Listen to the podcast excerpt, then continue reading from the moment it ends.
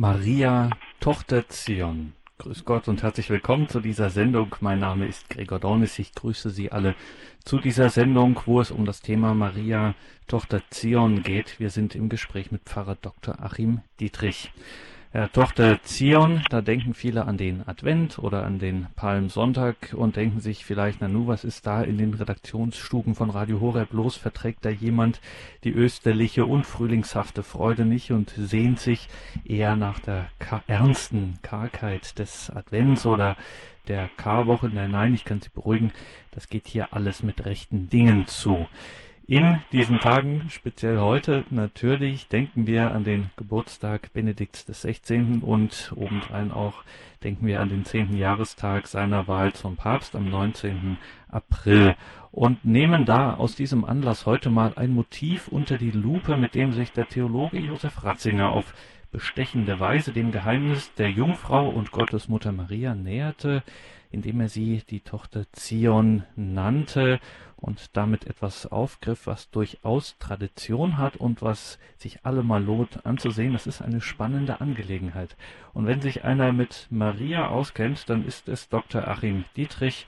Seine Untersuchung etwa zum Marientitel Mutter der Kirche ist schon, kann man sagen, ein Standardwerk. Derzeit ist Achim Dietrich Pfarrer in Otterberg bei Kaiserslautern und uns nun telefonisch verbunden. Guten Abend, Pfarrer Dietrich. Guten Abend.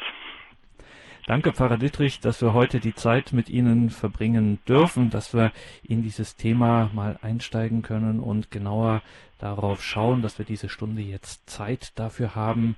Tochter Zion, bleiben wir mal bei dem Namen Zion. Was verbirgt sich eigentlich dahinter?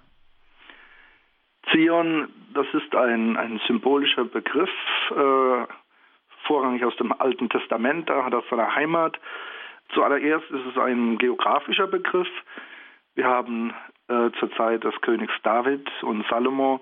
Äh, David hat ja dann Jerusalem endgültig zur Hauptstadt gemacht äh, des israelitischen, des jüdischen Königreiches.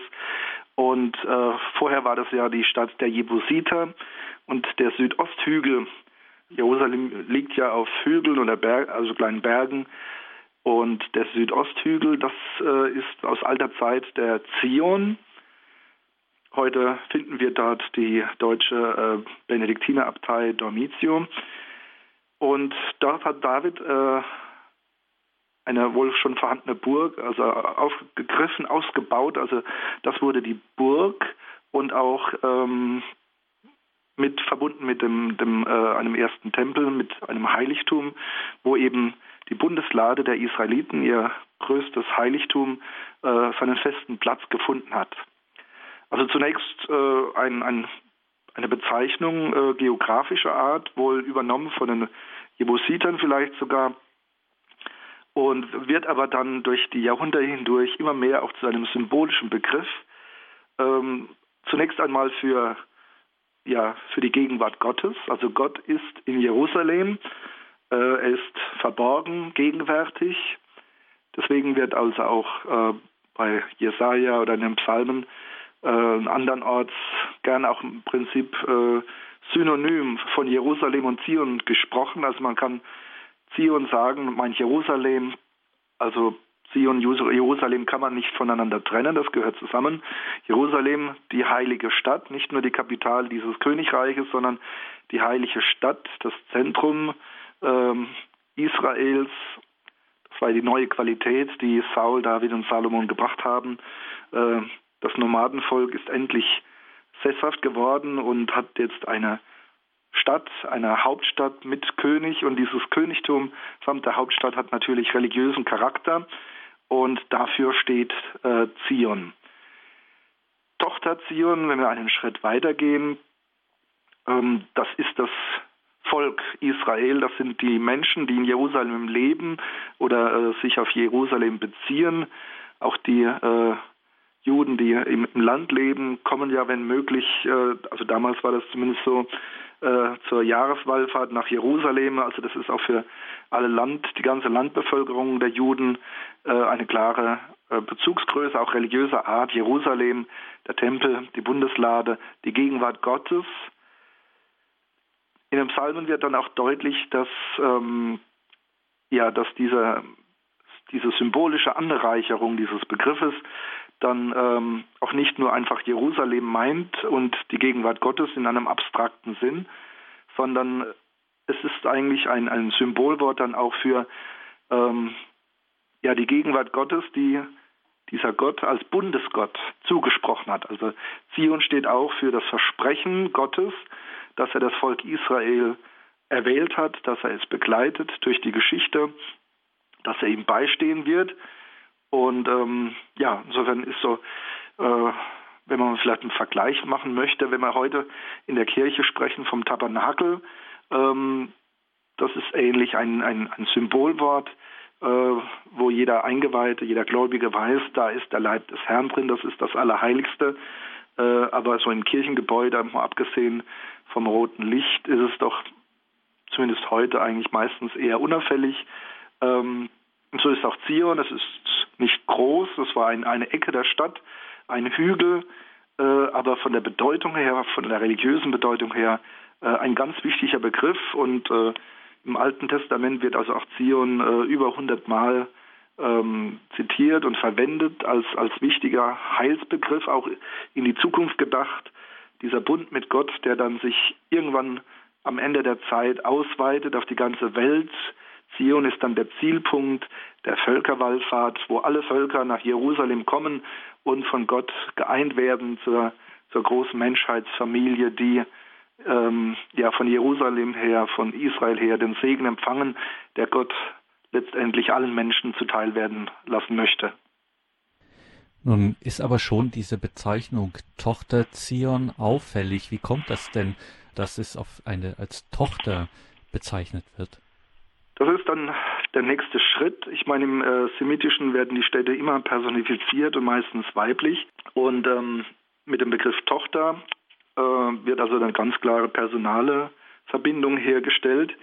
Wie schon gesagt, also im biblischen, im alttestamentlichen Gebrauch ist das Volk Israel, ist die Bevölkerung Jerusalems gemeint mit Tochter Zion. Auch das gewinnt mehr und mehr symbolischen Gehalt. Dazu muss man auch bedenken, dass das Bundesverhältnis zwischen Gott und Israel eben auch äh, in personalen Bildern äh, betrachtet wird. Es ist nicht einfach ein, ein juristischer äh, eine juristische Sache, ein, Bundesschluss juristischer Art, sondern ähm, es wird auch mit personalen Bildern betrachtet und besungen. Ein ganz wichtiges davon ist eben äh, das Bild der Ehe, der Brautschaft. Und ja, Tochter, da denkt man eben auch an die junge Frau, äh, die Braut, die sich ihrem Bräutigam vermählt. Und äh, entsprechend ist ja auch andernorts äh, vielfach zu sehen, dass der Bundesgott der Bräutigam ist und der Bund selbst wie eine Ehe. Und ähm, Israel ist eben äh, die Braut und der Begriff Tochter Zion steht dann für dieses bräutliche Verhältnis zwischen Israel und dem Bundesgott Yahweh. Und da, Pfarrer Dietrich, ahnen wir schon, in welche Richtung es gehen könnte, wenn wir hier in der Credo-Sendung über Maria, Tochter Zion sprechen. Wie kommt jetzt diese Deutung Mariens als Tochter Zion zustande? Also welche Beziehung äh, nimmt sie jetzt zu dieser Tochter Zion ein? Ja, 1977 hat ja unser emeritierter Papst Benedikt XVI., Josef Ratzinger, ein kleines Büchlein veröffentlicht, eben mit dem Titel Tochter Zion. Es ist eine Sammlung von vier Vorträgen äh, mariologischer Art und einer davon ist eben diesem Titel, äh, Marientitel Tochter Zion gewidmet. Äh, es ist eine sehr tiefsinnige Reflexion genau über diese Frage. Ähm, der biblische Begriff Zion bzw. Tochter Zion, äh, wie kommt er zu seiner marianischen Deutung? Und unser Papst ist ja wirklich auch ein äh, Mann der großen Zusammenhänge, der also eben nicht nur die Details anschaut, sondern auch sie immer wieder einordnet in die Bezüge, in die Zusammenhänge, in das große Ganze der Heiligen Schrift, der Heilsgeschichte. Und wenn wir eben heilsgeschichtlich denken, also wenn wir Altes Testament und Neues Testament zusammen sehen und auch als einen großen Zusammenhang betrachten, ähm, ja, dann sehen wir, dass eben dieses Bild für Jerusalem bzw. Israel, Zion, die Tochter Zion, dass das eben auch ähm, einen starken kirchlichen bzw. marianischen Charakter hat im Neuen Testament. Man muss dazu wissen, dass eben die Kirche Jesu Christi, die nach Pfingsten äh, sich entwickelt hat und sich ja leider trennen musste vom Judentum, also nicht im Sinne einer, einer Emanzipierung, sondern weil einfach die Messias-Frage, die Anerkenntnis Jesu Christi als Messias trennend gewirkt hat. Ja, und diese Kirche Jesu Christi hat eben auch immer wieder die Rückbindung gesucht ans Alte Testament. Sie wollten nicht den Bruch, sondern sie wollten äh, dieses neue Gottesvolk, die neue Kirche, wollten sie äh, ja als Fortsetzung oder beziehungsweise als Überbietung der Verheißung äh, nicht nur des Messias, sondern eben auch des neuen Gottesvolkes äh, äh verstehen können vom Alten Testament her. Und da kommt man, wie gesagt, am, am Begriff Zion nicht vorbei, sehr häufig vertreten und gerade die Psalmen, die ja auch unser äh, christliches Gebetbuch sind, im Stundengebet, äh, sprechen äh, sehr an sehr prominenter Stelle und sehr bedeutsam von Zion und der Tochter Zion oder auch eben Jesaja, der ja auch für uns von der prophetischen Literatur her sehr ähm, gewichtig ist. Ja, und so kam es, dass dann also schon bei den Kirchenvätern zunächst die Kirche als äh, Tochter Zion oder auch einfach nur Zion gedeutet wurde. Das ist wie mit vielen anderen Titeln äh, und anderen äh, theologischen Fragen, wo wir dann sehen, wir können Maria und Kirche nicht voneinander trennen. Äh, und vieles, was über äh, die Kirche gesagt wurde im ersten Jahrtausend, wo also die Marienfrömmigkeit und auch die theologische Reflexion noch nicht so weit fortgeschritten waren, vieles, was damals gesagt wird, denken wir zum Beispiel an Augustinus und andere, die eben den Fokus auf die Kirche gelegt haben. Ähm, da ist vieles eben genauso lesbar auf Maria hin. Manchmal kann man es gar nicht entscheiden, wenn es nicht ausdrücklich gesagt wird. Äh, wen der Kirchenvater meint, also Maria oder die Kirche. Also es gibt diesen inneren starken Konnex zwischen Maria und der Kirche. Zuerst wird die Kirche als, äh, als Zion, Tochter Zion betrachtet. Die irdische Kirche dann eher als Tochter Zion und ähm, wenn wir an die Offenbarung des Johannes denken oder an den Hebräerbrief, ähm, also gerade bei Johannes, in der Johannesapokalypse ist es so, dass eben Zion für das himmlische Jerusalem steht, also die Kirche der Vollendung im Himmel. Und Tochter Zion wird dann eher gedeutet, also auf die irische Kirche, die vom Judentum herkommt. Das geht eigentlich äh, nicht verloren. Äh, es ist kein Schnitt, es ist kein, keine Trennung äh, von Israel und vom Judentum. Sicherlich ein, ein Bruch, aber nicht in, in radikaler Weise. Es bleibt die Verbindung und ähm, ja, so wird die Kirche gesehen als neues Volk Gottes und Maria wird mehr und mehr verstanden, äh, dann vor allen Dingen im Mittelalter, als der heilige Rest Israels. Das ist auch so ein wichtiger Begriff, ein symbolischer Begriff, das Volk Israel, das von Gott abgefallen ist, das untreu geworden ist, das abtrünnig geworden ist. Äh, Gott straft das Volk, aber er lässt es nicht gänzlich fallen und erweckt aus einem heiligen Rest ähm, ja, eine, neue, eine neue Basis für seine Verheißung. Und die Tochter Zion ist also auch ein, ein synonymer Begriff für diesen heiligen Rest, an dem Gott seine Verheißung dann erfüllen kann. Und das gipfelt dann im, im Wendepunkt, in der Fülle der Zeit, im Wendepunkt zwischen alten und neuen Bund äh, in Maria, die eben Jüdin ist und zum Alten Testament auch gehört, zur Synagoge, aber gleichzeitig auch Anfang der Kirche Jesu Christi ist und äh, insofern ist sie die Gestalt, die also Altes und Neues Testament, Neuen Bund miteinander verbindet, eben als Tochter Zion. Und das hat unser Papst Benedikt ähm, fußend und beruhend auf, auf anderen Studien, die seit den 1950er Jahren, besonders in Frankreich, erarbeitet wurden, hat er das wunderschön dargelegt und auch in einem großen Bogen ähm, dargestellt. 1977 war das.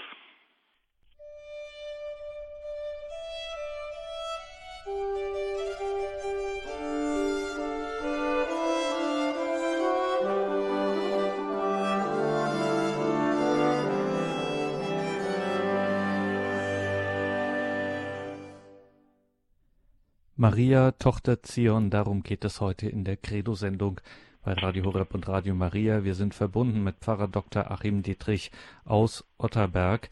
Pfarrer Dietrich, es ist, wie wir gerade von Ihnen gehört haben, bei altem und neuem Bund mit rechten Dingen zugegangen. Es gibt bei allem Neuen eben keinen radikalen Bruch oder ähnliches. Dafür steht eben an diesem Punkt, wo das konvergiert, steht Maria um das zu verstehen, auch um dieses wirklich entscheidende Problem auch ähm, für unseren Glauben, nämlich dieses Verhältnis, diese Kontinuität zu auch verinnerlichen auch zwischen altem und neuem Bund.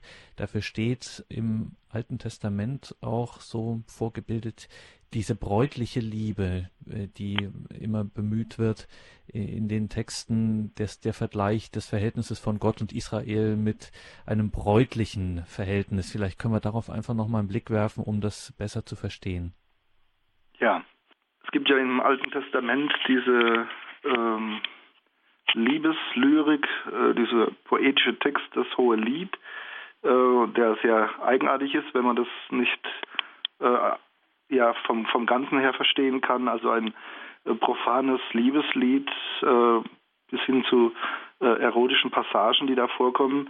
Und ähm, dass dieser Text aufgenommen wurde und auch in der Bibel gehalten wurde, macht deutlich äh, dieses Bild der, der Liebe zwischen Mann und Frau, des Ehebundes und die, dieser reinen bräutlichen Liebe äh, ist ganz wichtig für das Verhältnis zwischen Gott und den Menschen, für diesen Bund zwischen dem allmächtigen Gott und den Geschöpfen, den Menschen, dem Volk Israel. Das ist also ein ganz starker Hinweis, äh, aber auch die Ehetheologie, darauf hat auch Josef Ratzinger sehr intensiv hingewiesen, ähm, die also Israel errungen hat aus einem polytheistischen Umfeld, also wo die äh, Vielgötterei üblich war bis hin zu, zu äh, den Baalskulten und Menschenopfern, und dort war eben auch äh, das Polygame, äh, ja, die, die äh, Vielehe war dort das Übliche. Und dieses sich durchringen, auch aus theologisch-religiösen Gründen hin zur Einehe, ähm, ja, das äh, spielt hier mit rein. Der, die, die menschliche Ehe spiegelt den Bund zwischen Gott und den Menschen. Das ist nicht erst äh, im Christentum dann gekommen mit der, mit der Ehe, mit der sakramentalen Ehetheologie, sondern äh, das ist schon eine, eine Erkenntnis und auch eine Errungenschaft des Alten Testamentes, des Volkes Israel. Und ähm, es spiegelt, und zwar eben nicht in einer willkürlich abstrakten Weise, sondern in einer realen, äh, ja, konkreten Weise, wie Gott zu uns Menschen steht. Und zwar eben nicht wie ein, ein äh, Rechtspartner, der sagt, wir haben einen Vertrag abgeschlossen, so und so sind die Konditionen und bei Vertragsbrüchigkeit läuft das dann so und so mit Strafe und Kündigung. Ähm, sicher erwartet Gott natürlich die Treue und die Einhaltung der Bedingungen. Äh, der Bundesschluss am Sinai ist da sehr deutlich.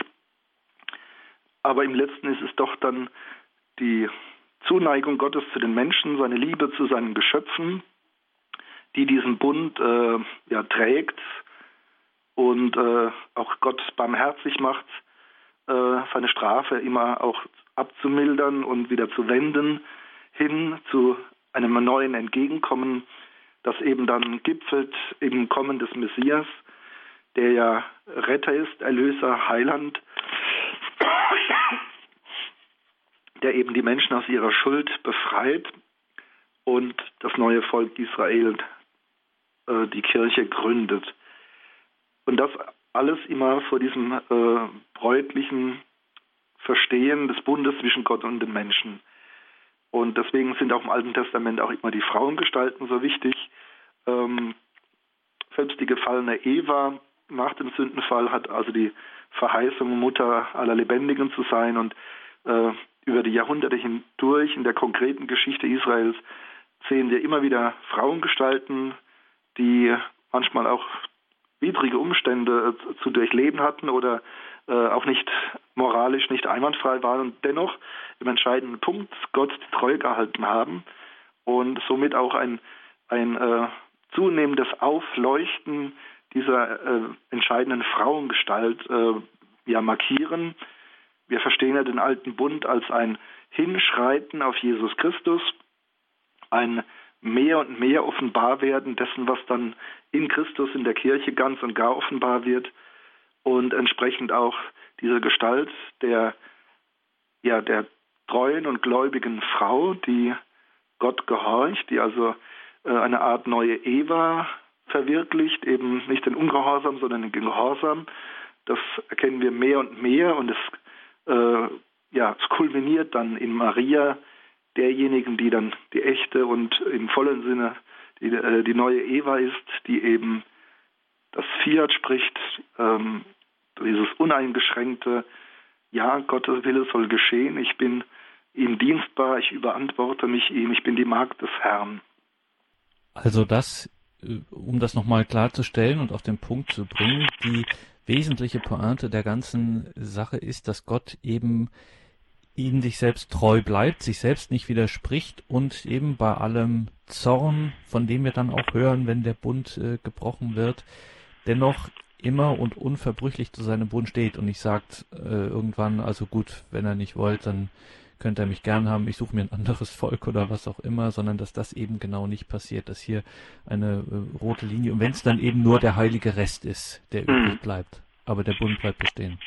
Ähm, kann man sagen, jetzt wenn wir Sie schon am Apparat haben, vielleicht einen kleinen Exkurs, ähm, aber weil es eben auch in unseren Tagen so heftig diskutiert wird, kann man das auch so ein bisschen als die biblische Folie, als die biblische Grundlage äh, dafür sehen, dass dann gerade im Zweiten Vatikanischen Konzil versucht wurde, auch eine Ehetheologie wieder zu erweitern und vielleicht wegzukommen von einer etwas juristischen Engführung. Sie haben ja vorhin auch gesagt, der Bundesschluss ist eben kein rein juristischer, das ist nicht einfach nur ein Vertrag, sondern hier bindet sich tatsächlich ähm, Gott. Und das ist ja im Zweiten Vatikanischen Konzil, wenn es um die Ehe ging, dass man eben diese personalen Dimensionen auch der ähm, ehelichen Liebe und so weiter stärker herausgestellt hat. Kann, könnte man sowas dann auch als die äh, biblische Grundlage dafür denken? Ja. Ähm, die Ehe ist eben nicht äh, eins, ein Sakrament unter anderem, sondern sie hat eigentlich, wenn man ähm, das Verhältnis der Menschen zu Gott betrachtet und eben dieses besondere diese besondere Berufung der Teilhabe an, dem, an der Lebensweitergabe ähm, hatte eben die Ehe eine ganz, ganz besondere Stellung. Ähm, das sehen wir auch in unserer Kirchengeschichte, wie immer wieder gekämpft wurde um die Ehe.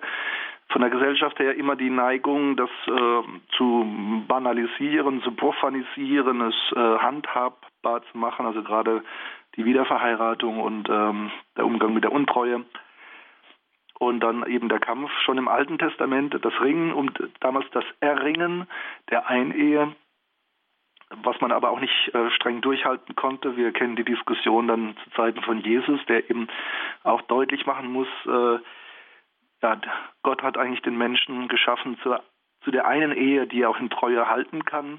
Und es ist die Hartherzigkeit der Menschen, die also dann zu, zu Scheidung, Trennung äh, führt.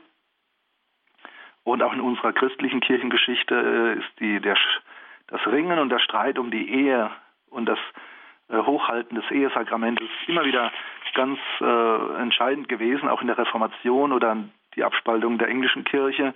Da ging es auch um das Ehesakrament und ähm, deswegen auch ähm, ja die Heftigkeit jetzt ja, aus dem Konzil war, war da eigentlich viel Konsens da. Also da wurde jetzt nicht, äh, nicht wirklich oppositionell gestritten über die Ehe.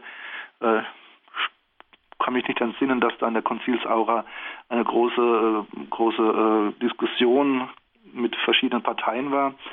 Aber was wir jetzt momentan haben, dieses Jahr und letztes Jahr, da sieht man ja, dass das äh, ja immer wieder hochkommt, dieses Thema der Ehe, die eben und das sind wir als katholische Kirche überzeugt davon, eben kein weltlich Ding ist. Natürlich in der Welt gelebt wird, aber seine Begründung und seine Perspektive doch äh, auf Gott hin hat. So wie beim Bund ja im Grunde auch. Ja, Es ist, ist kein weltlich Ding, aber es betrifft die Welt ganz und gar, sozusagen. Also es hat die Ehe hat einen hohen Anspruch und äh, mhm. das hat eben etwas mit diesem Bund mit Gott zu tun. Kleiner Exkurs hier in der Credo-Sendung hier zum Thema Ehe, wenn wir schon mal bei dem Thema waren und auch neben äh, einem Experten für Maria auch einen ausgewiesenen Konzilsexperten hier haben. Das musste jetzt einfach sein, aber unser Thema ist ja heute Maria, Tochter Zion. Darüber wollen wir hier sprechen und sind da natürlich bei dem bisher Gehörten im Alten Testament unterwegs. Diese äh, Verbindung, diese Schnittstelle, kann man so sagen, zwischen altem und neuem Bund, der beides irgendwie in einer besonderen Weise vollendet, nämlich die Jungfrau und Gottesmutter Maria und Pfarrer Dittrich, da gab es schon sehr früh in der Kirche, gerade in der Liturgie, eine ähm, erstaunliche Verbindung ins Alte Testament. Das haben wir bis heute, was am Hochfest der unbefleckten Empfängnis zum Beispiel, nämlich zu Weisheitstexten. Es gibt irgendwie so eine personelle Identifikation Mariens mit dieser Weisheit aus dem Alten Testament. Vielleicht können Sie uns dazu noch was sagen. Ähm, gut, das ist keine offizielle äh, Lesart, also dass man Weisheit Maria einfach identifizieren kann. Es ist auch immer schwierig, ähm, die Personifizierungen, die also auf Maria angewendet werden, die aber manchmal eigentlich doch eher äh, indirekter Art sind. Also zum Beispiel Maria ist nicht einfach die, die Weisheit, von der äh, im Alten Testament gesprochen wird, sondern äh, sie ist sehr eng verbunden mit dieser Weisheit. Äh, wir nennen sie als Sitz der Weisheit, äh, Sede Sapientiae. Und ähm, das Gleiche gilt zum Beispiel auch für Tempel des Heiligen Geistes. Es gibt also viele Bildworte, ähm, wo deutlich wird, als Maria äh, steht für die Gegenwart Gottes in der Welt. Maria wird auch zum Beispiel die neue Bundeslade genannt oder Tempel Gottes. Ähm, wobei wir dann, wenn wir genauer überlegen, natürlich merken, dass wir da manchmal in Konflikt kommen mit äh, Qualifikationen, die eigentlich auf Jesus Christus, äh, ja, die Jesus Christus eignen. So denken wir zum Beispiel äh, Jesus, der sagt, reißt den Tempel Jerusalems nieder, ich werde ihn in drei Tagen wieder aufrichten. Also Jesus ist der Tempel Gottes, er ist die Gegenwart, die lebendige Gegenwart Gottes in der, in der Welt, in der Geschichte. Aber es ist auch nicht verkehrt, von Maria als Tempel zu sprechen, denn äh, sie hat das Wort Gottes empfangen und sie hat äh, also Gott Wohnstatt gegeben, sie hat die Menschwerdung, die Inkarnation ermöglicht also ist auch nicht verkehrt, aber man muss das immer also christologisch äh, fassen, ähm, darf es nicht isolieren.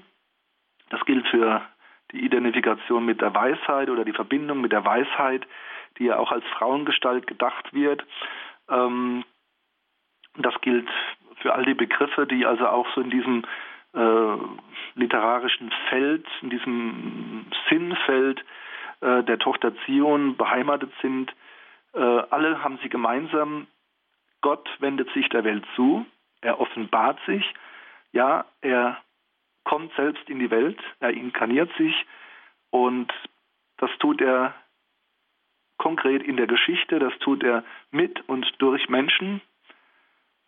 Im Alten Testament waren es die Propheten, die Zeichen und Wunder und in Jesus Christus dann der Höhepunkt, die Menschwerdung, aber eben auch nicht als, als äh, einfache Tat, souveräne Tat Gottes, sondern als dieses äh, im Bundesgeschehen vollzogene, ähm, ja, die, die Ansprache Mariens als Vertreterin äh, der gläubigen Menschheit, der, der, des heiligen Restes Israels.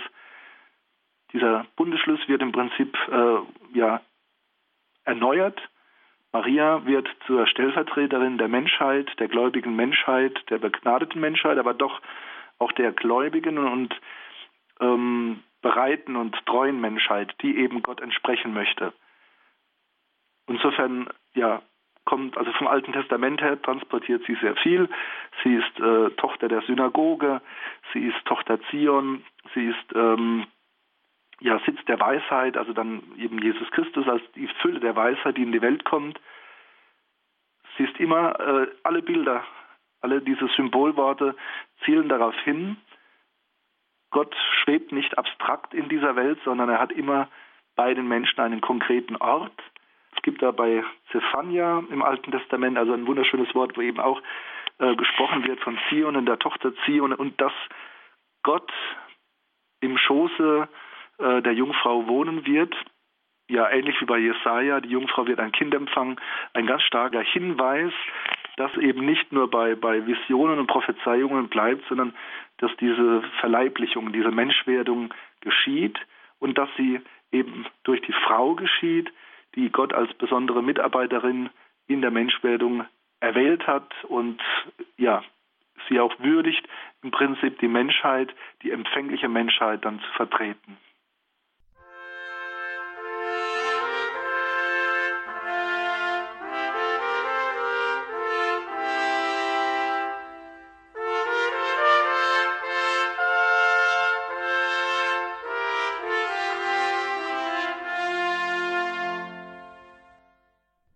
Maria, Tochter Zion. Sie haben eingeschaltet in der Credo-Sendung bei Radio Horeb und Radio Maria. Wir sind im Gespräch mit Pfarrer Dr. Achim Dietrich über Maria und haben jetzt Pfarrer Dietrich doch ziemlich emphatisch, sehr äh, selbstverständlich davon gesprochen, dass eben die kirchliche Tradition in Maria die junge Frau, die Jungfrau sieht, in der die Geschichte Israels mit Gott sozusagen kulminiert und übergeht in den neuen Bund. Nun muss man der Fairness halber dazu gestehen, so ganz positiv, wie wir das jetzt geschildert haben, war das nicht immer in der Kirchengeschichte gedeutet. Da gab es durchaus problematische äh, Phasen, äh, gerade auch was das Verhältnis ähm, Alter Bund, Neuer Bund, Israel, Kirche und so weiter angeht. Vielleicht können wir das am Beispiel von Maria, der Tochter Zion, mal kurz betrachten, wie das in der Kirchengeschichte so war. Ja, also im ersten Jahrtausend, äh, wie erwähnt, äh, ganz allgemein wird vorrangig die Kirche betrachtet. Maria ist präsent, aber noch lange nicht in dieser äh, in diesem Umfang, in dieser Intensität wie dann im zweiten Jahrtausend. Ähm, aber es wird auch immer deutlicher, und das war den Kirchenvätern durchaus bewusst, Maria als Urbild der Kirche, als Typus der Kirche, Mutter der Kirche, Anfang der Kirche, äh, als Personifizierung, als Stellvertreterin der Kirche. Also da ist eine, eine wechselseitige, ganz intensive Beziehung zwischen Maria und Kirche. Deswegen auch die Verwendung des Begriffes äh, Zion, Tochter Zion, äh, Mutter Zion gibt es auch äh, aus Psalm 87 ähm, für die Kirche und ebenso dann für Maria, aber das wird marianisch erst wirklich so im zweiten Jahrtausend dann wirklich in der Breite äh, aufgegriffen. Wir haben zum Beispiel vorhin den, äh, den benediktinischen Hymnus gehört, Virgo Brutantissima, und das ist also ein hochmittelalterlicher äh, Hymnus, der ins Stundengebet gehört und zu den Marienfesten gehört. Äh, wir hatten vorhin jetzt die Renaissance-Fassung gehört. Äh, eigentlich ist es zunächst ein ganz schlichter gregorianischer äh, Hymnus. Vielleicht, wenn man mal die zwei Zeilen hört, das ist sehr schön. Also Virgo brutantissima que procrederis quasi aurora valde rutilans filia sion tota formosa et suavis es zu Deutsch die kluge Jungfrau, die da emporsteigt wie die aufgehende Morgenröte, Tochter Zion, schön wie der Mond, auserwählt wie die Sonne. Das ist also die marianische Poesie der Klöster im Hochmittelalter.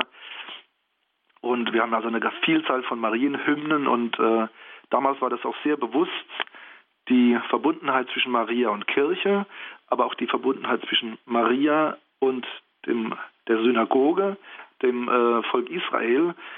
Ich denke da zum Beispiel an Rupert von Deutz, den Benediktiner aus Köln, ähm, der in seinem Hohelied-Kommentar, der also christologisch-marianisch ist, das wunderschön entfaltet hat, äh, sicherlich auch benannt hat äh, das Problem des Unglaubens Israels, aber doch auch eine hohe Wertschätzung und eine Anerkennung der, der Herkunft Mariens und damit auch Jesu aus dem Volk Israel. Ähm, das Hochmittelalter hatte also da noch eine recht ähm, wohlwollende und differenzierte Betrachtungsweise. Und es ist dann in den folgenden Jahrhunderten hat sich da das Verhältnis verschlechtert. Ähm, ich meine, diese Spannung wird, war immer und wird auch immer bleiben, dass äh, obwohl unserer religiösen Verwandtschaft die Messias-Frage Jesus Christus Messias oder nicht, dass diese Frage natürlich immer für Spannungen sorgt und uns auch irgendwo trennt, das äh, kann man nicht leugnen. Aber wie gesagt, im Hochmittelalter, das heißt zum 12., 13. Jahrhundert, hat man es dennoch im Großen und Ganzen aber sehr positiv gewertet. Also die Juden als unsere älteren Brüder und Schwestern, das, äh, die erste Liebe Gottes, das erwählte Volk. Im 13., 14. Jahrhundert, auch im 15. Jahrhundert, also Spätmittelalter, dann ähm, eine Konfrontation mit dem Judentum, also auch auf theologischer Ebene. Es gab also Streitschriften von beiden Seiten und es äh, gab auch eine Stimmung in der Bevölkerung, in der christlichen Bevölkerung Europas gegen die Juden, die also auch äh, durchaus stark vertreten waren.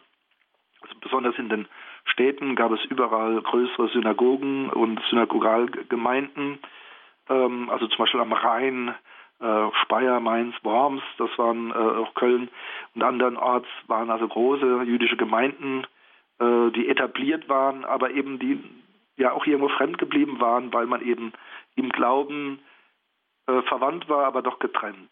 Und es ist interessant zu sehen, dass dann der Titel Tochter Zion dann äh, selten wird, nicht völlig verschwindet, aber selten wird. Also diese, diese doch eher positive äh, Betrachtung Mariens vor jüdischem Hintergrund. Und ähm, es taucht dann im gotischen Bildprogramm, das ist also offenkundig äh, an den Kathedralen heute noch zu sehen, diese äh, vordergründige Gegenüberstellung auf äh, ja, die ungläubige Synagoge mit dem gebrochenen Stab, mit der Binde vor den Augen und eben die Kirche. Das ist also weniger Maria, sondern wie gesagt, wir haben ja diese Maria-Kirche, diese Austauschbarkeit, also die kirchliche marianische Frauengestalt, die eben äh, den Glauben hat, die treu zu Gott steht, die Gott gehorcht, äh, als Gegenüberstellung und das wurde dann leider eben auch äh, so eine Haltung zu einem Anti-Judaismus in der, äh, in der, ja, wie soll man sagen, vulgären Frömmigkeit, sage ich mal. Ähm, ja, das führte dann teilweise bis hin zu Pogromen, dass man eben die äh, jüdischen äh, Stadtviertel dann äh, geplündert hat und äh, in Brand gesetzt hat, dass man die Synagogen verwüstet hat. Es ist auch interessant zu sehen, dass im äh, 15. Jahrhundert, 14., 15. Jahrhundert in ganz Europa äh, Synagogen aufgehoben wurden. Man hat also die jüdische Bevölkerung vertrieben und äh, hat die ehemaligen Synagogen, zum Beispiel in Spanien, aber auch bei uns in Deutschland, umbenannt, also umgewidmet als Kirchen und hat sie dann immer zu Marienkirchen gemacht, weil man sagte, äh, sie ist auch Jüdin, aber sie ist die, die gläubige Jüdin, sie ist die, äh, die also in rechter Weise zu Gott steht. Ja, also es gibt da auch ein Buch von Anfang äh, 2001, glaube ich, also noch nicht allzu alt, wo eben das in Frage gestellt wird. Tochter Zion, Fragezeichen, also Maria und das Judentum oder die Marienfrömmigkeit und äh, der Umgang mit dem Judentum in Europa, das ist eben nicht immer nur spannungsfrei gewesen, das war mitunter auch also eine Konfrontation und der Versuch einer Absetzung, eines, eines Bruches den aber die Theologie an sich nie behauptet hat. Maria, Tochter Zion, darüber sprechen wir hier in der Credo-Sendung bei Radio Horeb und Radio Maria mit Pfarrer Dr. Achim Dietrich aus Otterberg. Und jetzt, liebe Hörerinnen und Hörer, sind Sie an der Reihe. Herzlich eingeladen. Wir öffnen jetzt die Leitungen. Sie können sich hier in der Sendung einbringen. Wir freuen uns über Ihren Anruf. Wählen Sie uns an unter der 089 517 008 008. Das ist eine deutsche Telefonnummer. Das heißt, wenn Sie uns im Ausland hören und hier anrufen möchten, sehr gern. Wir freuen uns. Dann müssten Sie nur die deutsche Vorwahl mitwählen. Das ist die 0049 89517 008 008. Ja, Pfarrer Dietrich, und dann kam es, dass tatsächlich der Titel Maria, Tochter Zion oder diese sagen wir nicht direkt Titel. Anrufung vielleicht oder eines von diesen vielen ähm, symbolischen ähm, Begriffen für Maria wieder auftaucht an einer wirklich prominenten Stelle, nämlich in der Kirchenkonstitution des Zweiten Vatikanischen Konzils. Wie müssen wir das verstehen? Ja, Lumen Gentium Nummer 55, also äh, verwendet, diesen Titel, sogar noch mit einem schönen Attribut, Brezelsa, also erhabene Tochter Zion, Maria als die erhabene Tochter Zion. Man muss dazu wissen, dass im 19. Jahrhundert also die Kirche neu entdeckt wurde von der Väterzeit her und dann auch im frühen 20. Jahrhundert, also die Verbindung zwischen Maria und Kirche neu entdeckt wurde. Ähm, und dann eben auch in den, gerade in der Nachkriegszeit, dann 40er, 50er Jahren, vor allem in Frankreich, eine ganze Reihe von Studien entstanden sind, die eben äh, diesen Titel, diesen biblischen Titel Tochter Zion äh, marianisch äh, erläutert haben. Schöne Studien mit also mit großem Bogen, heilsgeschichtlich, also wie dann auch Josef Ratzinger äh, bis hin zu Max Thurien, also einer der Begründer der, der TC-Bewegung, der eigentlich ja von der reformierten Kirche kommt, ähm, ja, das hat großen Anklang gefunden in 50er, 60er Jahren und deswegen war das überhaupt kein Streitthema, dass man also äh, Maria als Tochter Zion, äh, dass man das in den Text des Marienkapitels innerhalb der Kirchenkonstitution aufnehmen kann.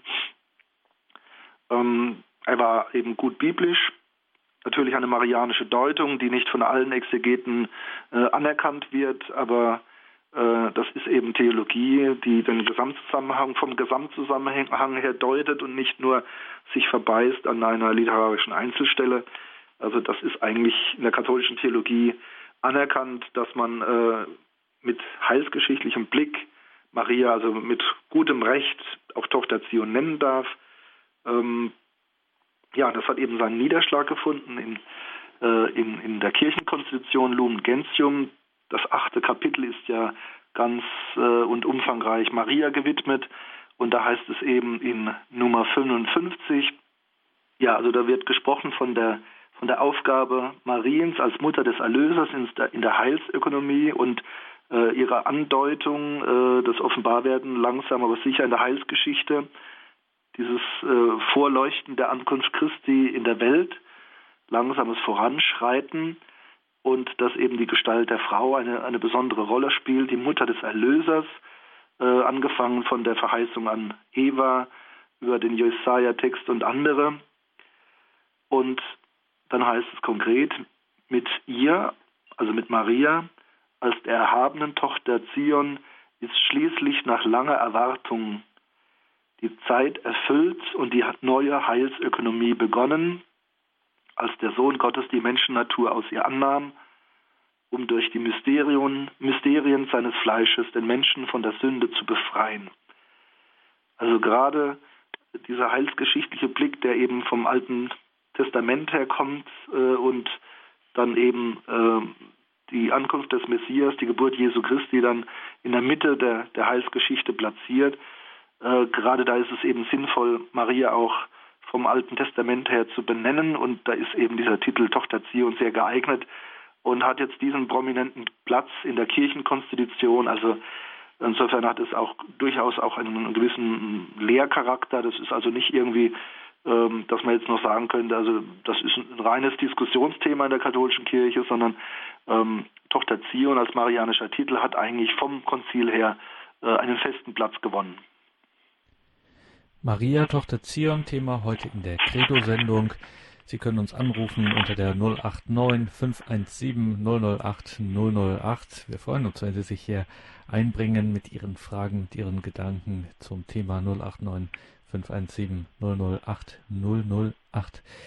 Pfarrer Dittrich, was ich so die ganze Zeit äh, denke, wir, wenn wir so in die Sendung zurückschauen, worüber wir gesprochen haben, dass äh, Städtenamen ähm, weiblich sind in Israel, dass es einen heiligen Rest gibt, der irgendwie so auch personifiziert wird, als Tochter Zion angesprochen, dass Maria als Person eben für etwas steht, was gleichzeitig irgendwie die Welt umfasst und dass auch die Kirche auch so persönlich vorgestellt wird. Also dass dieses alles immer so ein bisschen personale äh, Größen sind, mit denen wir in unserem Glauben zu tun haben, ist das vielleicht auch ein bisschen in unserer Zeit ähm, verloren gegangen, dass wir bei aller gerechtfertigten Betonung der Gemeinschaft zum Beispiel in der Kirche und des Volkes Gottes aber vielleicht diese äh, Dimension ein bisschen aus dem Auge verlieren, dieses Persönliche, dieses Mütterliche, dass die Kirche irgendwie eine Mutter ist?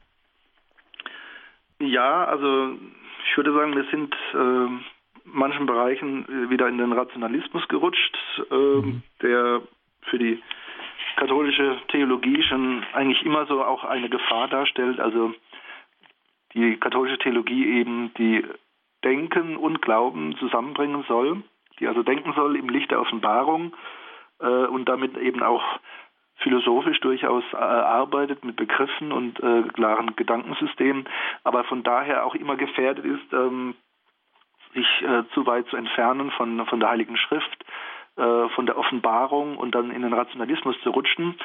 Äh, das war sicherlich auch ein Problem von, vom 19. Jahrhundert her, das dann auch im 20. Jahrhundert die katholische Theologie beeinflusst hat, also ein, ein zu rationalistisches Denken und Formulieren in der Liturgie, in der Marienfrömmigkeit, in der ganzen Theologie.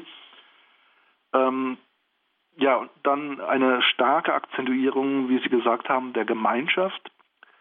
Ähm, ja, das war eben meines Erachtens eine Gegenreaktion gegen diese doch etwas überspannte Beschreibung der Kirche in, in, der, in den letzten Jahrhunderten als äh, vorrangige juristisch gefasste Institution, als Societas Perfecta, ähm, als, als geordnete Gesellschaft, wo eben so ein bisschen dieser Gemeinschaftsgedanke, der war nicht verloren, aber der wurde doch ein bisschen in den Hintergrund gerückt und das Institutionelle war doch sehr stark im Vordergrund. Ja, und da war das eben also auch eine wichtige neue Neuakzentuierung. Also nicht, es war nicht völlig neu, aber eine Neuakzentuierung, eine neue Bewusstmachung, dass eben Kirche äh, auch vorrangig Glaubensgemeinschaft ist in Jesus Christus im Heiligen Geist, aber die Gemeinschaft der Gläubigen und der Heiligen, dass das eine ganz wichtige Größe ist für das Verständnis der Kirche. Und dazu gehört aber gleichzeitig eben die einzelne Person, der einzelne Mensch, das Individuum, äh, das immer auszubalancieren. Das ist eben die große Kunst. So wie man Glauben und Denken ausbalancieren muss, äh, so muss man eben auch in der Kirche die Balance halten, die Bedeutung der Gemeinschaft, die eben aber nicht alles subsumiert, sodass äh, nur noch, äh, nur noch Gemeinschaft ist und der Einzelne verschwindet. Und auf der anderen Seite eben der Einzelne mit seinem vollen Recht. Wir beten zum Beispiel gemeinsam sonntags immer das Credo. Äh, wir beten das zusammen, aber es das heißt, ich glaube. Nicht wir glauben, sondern ich glaube. Also es ist jeder Einzelne auch gefordert, die einzelne Person ist gefordert und ähm, ja, diese Balance, dieser Zusammenhang zwischen Gemeinschaft und Person, den haben wir wunderbar in Maria. Sie ist historische Einzelgestalt, sie hat wirklich gelebt, sie hat es als einzelne Person mit Willen und Freiheit vollzogen, dieses, diesen äh, Wunsch Gottes, da mitzuarbeiten, sich da als Werkzeug äh, mit hineinzubringen. Und das Ganze, Ganze wird dann aber eben zur, zur äh, Basis, zur Schablone der Kirche, einer Gemeinschaft, also wo das Persönliche dann zum, zum Prägenden wird, also eine marianische Kirche. So sind die Dinge immer miteinander verbunden. Das konkrete Einzelne, die einzelne Person, das Individuum in seiner Verbundenheit äh, mit der Gemeinschaft. Das eine geht nicht ohne das andere. Und da sind wir bei einem wichtigen Punkt jetzt zum Ende dieser Sendung, wenn es so langsam ausklingt. Pfarrer Dittrich, jetzt habe ich vielleicht uns beiden so zugehört und gedacht, okay, das ist alles äh, sehr interessant und spannend, äh, tolle theologische Aspekte, aber gut, das ist jetzt Sache für die Theologen, da sollen die sich mal Gedanken drüber machen. Aber wir machen das ja alles auch immer mit einem gewissen Anspruch und wollen irgendwie anregen, auch bestimmte Dinge mit in den eigenen Glaubensvollzug und in die eigene Frömmigkeit auch durchaus mit hineinzunehmen. Wenn ich jetzt oder wenn ich von Ihnen höre, dass es durchaus ein Gewinn ist und dass es etwas bringen könnte, Maria auch unter diesem Aspekt zu betrachten, was bringt mir das eigentlich, frage ich jetzt mal ganz, ähm, ganz hauswirtschaftlich, äh, wenn ich um, auf meinen Glauben schaue, was bringt mir das, wenn ich jetzt Maria als Tochter Zion betrachte und eben als die Tochter aus dem Haus Israel, die für den heiligen Rest steht? Was mhm. macht das mit meinem eigenen, äh, mit meinem eigenen Glauben, mit meinem Gebet? Ich denke, maßgeblicher Grund, warum die Konzilsväter eben den Titel Tochter Zion äh, gerne im Marienkapitel der Kirchenkonstitution haben wollten, war, um die Marienfrömmigkeit äh, auch stärker biblisch zu fundieren. Und ich denke, wenn wir in unserer Frömmigkeit Maria als Tochter Zion auch betrachten, äh, dann verweist uns das einfach auf, auf äh, die großen Zusammenhänge, in die wir unser persönliches Beten und Christsein auch stellen müssen. Äh, wir haben ja heute so diese ganz üble Tendenz, äh, jeder soll für sich selbst glücklich werden, jeder schafft sich so seine eigene kleine Welt und wie er fühlt und wie er denkt, das ist richtig, das ist seine Wahrheit, die niemand in Frage stellen darf und aber eine, etwas Übergeordnetes, eine gemeinsame Wahrheit, ähm, die gibt es nicht. Und äh, ich denke, wenn wir Maria als heilsgeschichtliche Gestalt sehen, äh, nicht nur meine Freundin im Himmel oder meine Mutter im Himmel, ich und Maria und äh, das ja, ne, das kann das kann bis hin zu einer esoterischen Verfremdung führen, wenn man das zu individualistisch äh, betreibt, diese äh, diese nur gefühlsbetonte Marienfrömmigkeit. Und da sind solche Titel wie zum Beispiel äh, Mutter der Kirche oder auch Tochterziehung sind einfach wichtig, um mich selbst auch immer wieder neu zu orten und mich äh, in, neu in Verbindung zu bringen, dass ich weiß, ich als Einzelmensch bin wichtig, ich bin jetzt konkret in dieser Zeit, äh, in mir soll sich die Liebe Gottes verwirklichen, aber das ist eben, ich bin nicht äh, eine Insel, ich bin auch kein eigenes Universum, sondern ich gehöre hinein in, in eine große Gemeinschaft, ich gehöre hinein in die Menschheit, äh, ich habe eine als Christ eine, eine geistige Verbundenheit, eine Verwandtschaft mit dem äh, Judentum, mit dem Volk Israel. Und das macht mir eben Maria als Tochter Zion deutlich dass wir eben äh, ja nicht dieses Auswahlchristentum pflegen, ganz individualistischer Manier, so ich suche mir aus, was mir so passt, was ich verstehe, was mir gefällt, sondern dass man sich auch fordern lässt von, von der großen Gestalt des Glaubens äh, und der Kirche. Und das, da ist Maria die Gestalt, die uns da vieles äh, verdeutlicht und widerspiegelt. So, und jetzt hatten wir im Hintergrund ein kleines Übermittlungsproblem. Ich habe erfahren, dass Herr Banse aus Köln schon eine ganze Weile in der Leitung ist. Jetzt, Herr Banse, sind Sie auf Sendung. Pardon, dass Sie warten mussten. Grüß ja, Gott, bitte, bitte. Ja, ich muss vorneweg schicken, ich bin erst seit 22 Jahren katholisch, aber mit der Marienverehrung habe ich so meine Schwierigkeiten. Ich nehme jetzt nur mal einen Satz raus, wo der Herr Pfarrer sagte, ja, sie ist der Wendepunkt zwischen Altem und Neuem Testament. Und wenn ich dann solche Worte höre, dann denke ich dann immer, oder auch dieses Bild, Maria zertritt der Schlange den Kopf, dann denke ich immer jetzt, auch heute noch, ja, wer hat uns denn nun eigentlich erlöst? Jesus Christus oder Maria? Weil äh, auch bei Radio Horeb hört man dauernd Mariengebete, Marienlieder und ich habe den Eindruck, Christus verschwindet total. Das ist meine Frage. Mhm. Wunderbar, da fragen Sie genau den richtigen Pfarrer Dittrich. Ja. Das ist doch eine berechtigte Anfrage, die man ja, ja, sicher, das auch hört. Und das ist ja auch nicht nur jetzt vom, eine Frage, die aus dem Verstand kommt, sondern einfach auch aus einer gewissen, nicht nur, sondern eben auch aus einer gewissen Intuition, wo man merkt, Mensch, ist jetzt nicht doch ein bisschen viel damit, ähm, gerät da nicht Christus in den Hintergrund? Ja, also wenn wir so eine Marienbetrachtung äh, durchführen, dann, wenn man das isoliert hört, kann durchaus der Eindruck entstehen, also da dreht sich alles um Maria und äh, der eigentliche Erlöser Jesus Christus äh, gerät da in den Schatten. Maria ist ja ganz und gar eine relationale Gestalt, also sie ist Mutter des Herrn, sie bringt uns Christus, äh, sie ist Werkzeug Gottes. Ähm, es ist einfach auch eine Anerkenntnis des Handelns Gottes, seines Willens, dass er eben äh, uns als Mitarbeiter möchte. Die Menschheit äh, soll mittun, obwohl sie schwach ist und äh, in der gefallenen Welt lebt. Äh, Gott hilft uns auf mit euch seine Gnade. Er möchte uns als Mitarbeiter. Und ähm, deswegen kommt auch Jesus nicht einfach in die Welt ohne irgendeine Vermittlung, sondern er hat eine menschliche Mutter. Das ist der Wille Gottes, ähm, dass da eine Frau ist, so wie am Anfang der Geschichte äh, eine Frau Nein gesagt hat zu Gott der Sündenfall, Eva und Adam, äh, so jetzt die Wende, dass eine Frau erwählt ist und befähigt ist, aber eben auch das wildlich selbst vollzieht. Für die Menschheit, wir brauchen Gott, wir brauchen das Heil, wir brauchen Erlösung, wir wollen den Messias. Ähm, Und da wird auch dieses Bundesgeschehen wieder deutlich. Aber wenn Sie sagen zum Beispiel, für die Menschheit vollzieht sie dieses Jahr, da äh, habe ich enorme Schwierigkeiten, weil ich dann denke, aha, jetzt ist sie Miterlöserin oder äh, überhaupt Erlöserin. Sie hat Anteil an der Erlösung und nicht zu knapp, aber ähm, das ist alles äh, erstens mal Gottes Wille und zweitens also auch von Christus her gedacht. Christus will empfangen werden, also er ist ja das Wort Gottes.